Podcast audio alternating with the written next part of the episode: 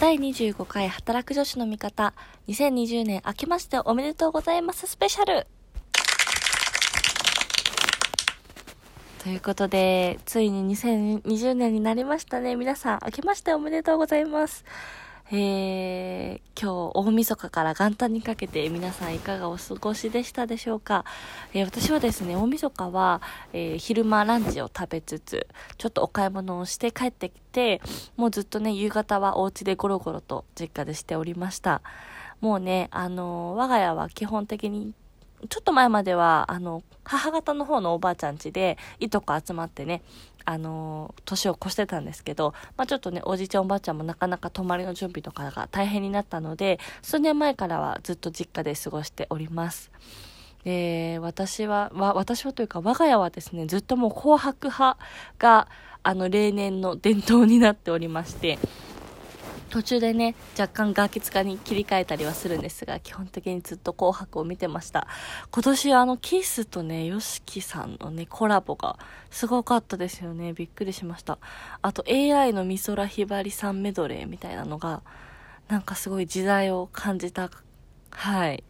コラボだったかなというふうに思っております。からのですね、私は、あの、生粋のというか、もともと嵐がのファンでして、なので、えー、っと、ジャーニーズカウントダウンでカウントダウンをするっていうのがね、まあ、あの、例年通りの流れだったんですけども、今年も嵐がね、ちゃんとこう、紅白からこう、カウ君の会場に向かって、翔くんもね、司会やってたのにちゃんと間に合うっていう、このね、あの、まあ、例年、このやりとりがあるんですけど、なんかそれを見ると、あ、やっぱり、嵐ってジャニーズの今のこう、要だったりするのかなというのはね、なんかこう感じながら、はい、今年もおりましたね。で、割と、あの、カウコンでも2010年ぐらいの曲歌ってたんですけど、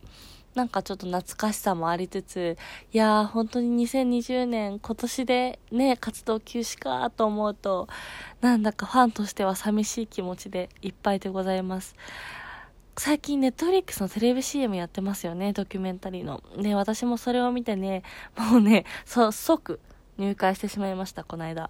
あの、もともとネットフリックス、前はかい、あの、契約してたんですけど、一回解約をしてたんですが、ちょっとこのね、ドキュメンタリーはね、見ねばっていうのと、あと最近ちょっと友達のお家で、テレハを見て、そのね、続きも気になるなという、はい、この二軸でですね、ネットフリックスに入会してしまいましたので、今日はこの後ね、ちょっとそのテレハも更新されてると思うので、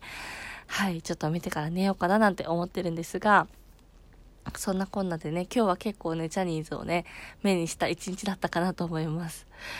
あの、これはちょっとね、もうファンの人しか見、わかんないと思うんですけど、今日最後、カウコンのラストが、あの、V6 の輪になって踊ろうだったんですよ。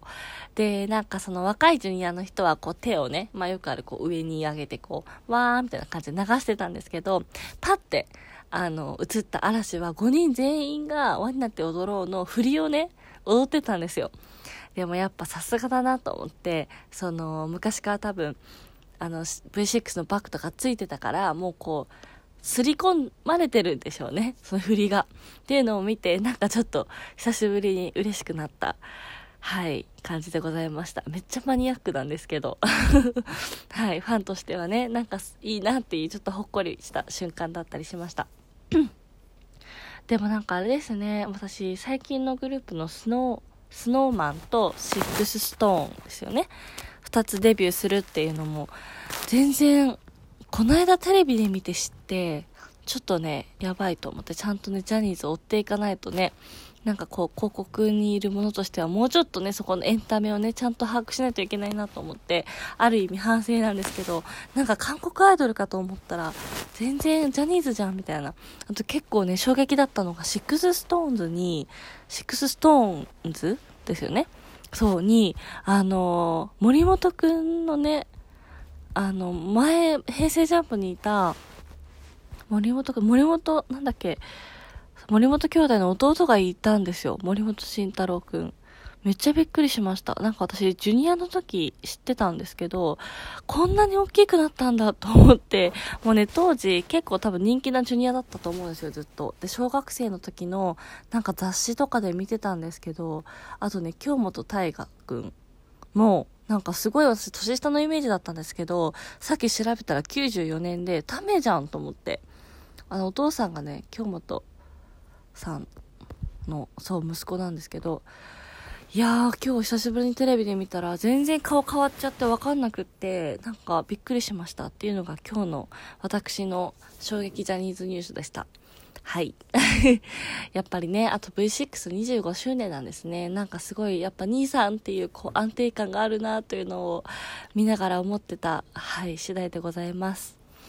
ちょっとジャニーズ話はね、この辺にして、ちょっと後半は、えー、今私が思ってる2020年の目標について話したいと思います。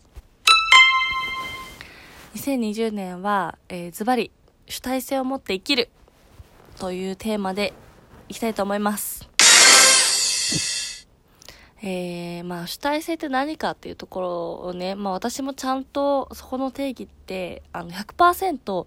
あの、理解できてるかって言ったら微妙なんですけど、まだ、あの、7つの習慣という本の、最初に出てくる項目なんですよね。で、主体性の反対としてそこで挙げられてるのは、えっと、反応的っていうところで、まあその、例えば何か、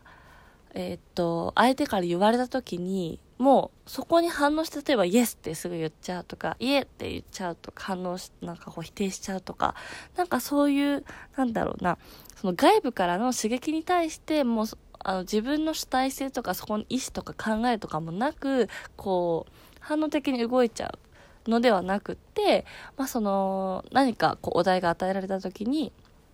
イエスの本当にイエス、ノーだけじゃなくて、その第三の答えはないのか、みたいなところを、例えば考えてみるとか、まあそういった考える時間っていうのを、こう、ワンクッション置くっていうのを、あの、2020年はちょっと意識していきたいなと思ってます。で、それはなんかこう、大きな決断だけじゃなくて、こう、日々の上司とのやり取りだったりとか、まあ、自分が何か新しいことやるときの考え方として、一つ、その、あの、軸っていうのはちょっと置いていきたいなと思ってます。まあこれまでの私のラジオトークを聞いてくださってる方だったらなんとなくわかるかもしれないんですけど結構私はこう石橋を叩いてよく考えて行動するというよりもまあ直感であいいなって思ったらとりあえずこうやってみてやりながら考えるっていうあのー、思考性パターンがこれまでとしてはね多いんですけどまあもちろんそれもいいとは思うんですがちょっともうちょっとあのこれからなんだろうな今年26になっ、まあ、20代も折り返しっていう風になってくるといろいろこう一つ一つの決断があのゆくゆくの人生に大きな影響を及ぼしたりとか、まあ、仕事面でもやっぱりこう自分の決断の責任の範疇というのがだんだん広くなってくるかなというふうには思っているのであの反応的にこう外部の刺激ありきでこう自分がね、ふらふらするのではなくって、まあ、主体性を持って、あの、一つ一つの決断をしていきたいなというふうに思っています。ちょっとまだね、なんかこう、ざなんだろう、ぼんやりとした、まあ、抽象的な考え方だったりすると思うんですけど、一旦2020年のテーマは主体的に生きるというのに設定したいと思っております。はい。ということで、まあ、あのー、今日はですね、あの、こんな感じでゆるゆると、来年、今年か、今年の目標とジャニーズについてお話ししました。明日はちょっと朝からですね、父方の、今度は、おばあちゃん家に行って、いとことご飯を食べてくる会でございます。それでですね、今年は、1月の2日の明け方から2、3、4と2泊でですね、家族で台湾旅行に行ってきますので、ちょっと台湾中配信ができるかっていうの微妙なんですけど、できるだけリアルタイムでね、あの台湾の様子もお届けできればと思っておりますので、ぜひ2020年もアビーの働く味方の番組をぜひよろしくお願いします。一つ、実はですね、あの、年末最後に、あの、公式のツイッターアカウントからいいねをいただきまして、本当にありがとうございます。嬉しい。なんか結構そのラジオトークアカウントみたいな感じにツイッターの方もなってきたので、ぜひぜひあのラジオトーカーの方と、あのー、もうね、いろいろ